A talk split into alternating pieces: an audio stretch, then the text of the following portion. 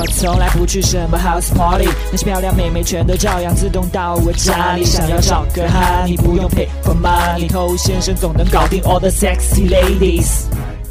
嗨，各位好，我是偷先生。啊，很多人单身的时候就烦恼没有女朋友，有了女朋友呢，又开始烦恼他会不会跟其他男人跑路，那就担惊受怕，没有安全感，他就只能用道德来批判跟防范那些其他男人。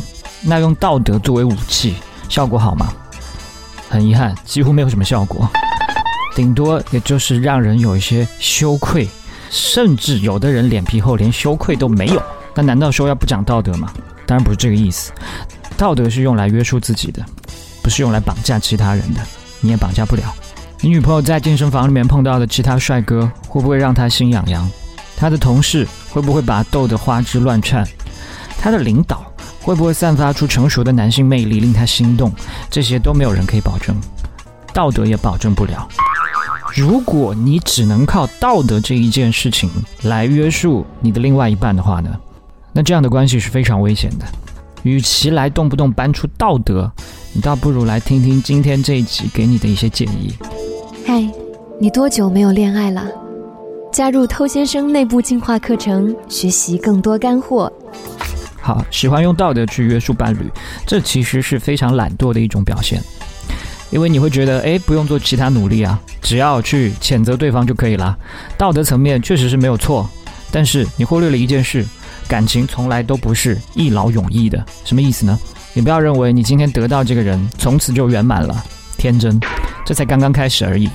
你依然要继续让自己发光，你要让他因为选择你而感觉到骄傲，这才可以让他更加长久的留在你身边。所以说，你的事业要继续努力，你健身房里面不要偷懒，读书也要继续的去坚持，你吸引女生的方式也不能丢。你是不是在想，妈蛋，已经确定关系了，还有这么多事？对，就是这样。不仅是你，即使是这个女生，她进入一段关系之后，她放弃了对自己的经营，你也会越来越后悔当初选择她。所以第一个建议就是始终要保持自己的完善。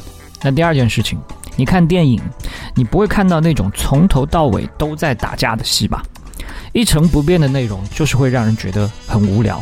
所以你们的关系应该也会有一些起伏，应该去制造一些不同，不要天天只是和女朋友宅在家里，你偶尔去尝试一些别的，比方说户外交友，比方说看看演出，比方说找时间下个厨，比方说偷学一些才艺，然后在某个机会跟他展示，他会惊讶，哎，你是什么时候学会这件事的？那这些突如其来的新鲜感，对于其他的别的竞争者来说，他们是很难办到的。你有这样的天时地利，你就应该好好利用。所以第二件事需要制造新鲜感，需要制造一些不同的东西。第三件事，很多人会问我怎么样才可以让我的女朋友更加喜欢我呢？现在的关系让我没有安全感。那这个问题，如果你把重点放在我为她做什么上面，你就会发现这个无底洞是永远填不满的。甚至这个思路它就是南辕北辙。你越是想要去为他做什么，去讨好他，就会显得你越发的缺乏安全感。你越发缺乏安全感，他就越无法喜欢你。所以正确的做法是，你要专注于自己的生活，还要有让他崇拜的地方。你的兴趣、你的工作、你的见识、你的才华，都可以让他感觉到欣赏。这种欣赏会让关系变得更加稳固。就像粉丝崇拜偶像一样，他不会轻易的去放弃偶像的。那另外呢，你会常常发现有一些小女生她很崇拜大叔，那大叔呢有丰富的阅历，很容易制造出一些光环，当然很容易欣赏他。但女生也会长大，当有一天她发现你在你的同龄人当中实际上也是很 low 的话，那这种光环就没有了。好，最后一件事情，这是很多人都喜欢犯的，就是查岗、偷看手机。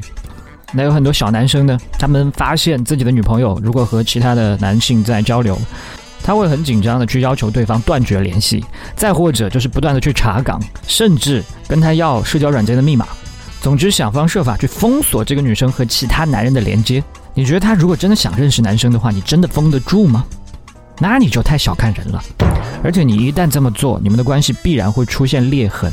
出现裂痕，这就是隔壁老王最希望看到的呀。你这么做反倒是在帮隔壁老王的忙啊。把女朋友主动推到他们的身边。那老王呢，给你女朋友提供快乐，而你不断的给女朋友带来痛苦，你说他最后会喜欢谁？所以要让自己的心脏更强大一点，同时做一个优质的爱人，他才会更加享受这段关系的快乐，顾不上其他的男人，甚至在接触了其他男人之后，发现跟你根本就没有办法比。如果你不相信自己可以守住他，那他也不会相信可以一直爱你。我是偷先生，把节目分享给你身边的单身狗，就是对他最大的温柔。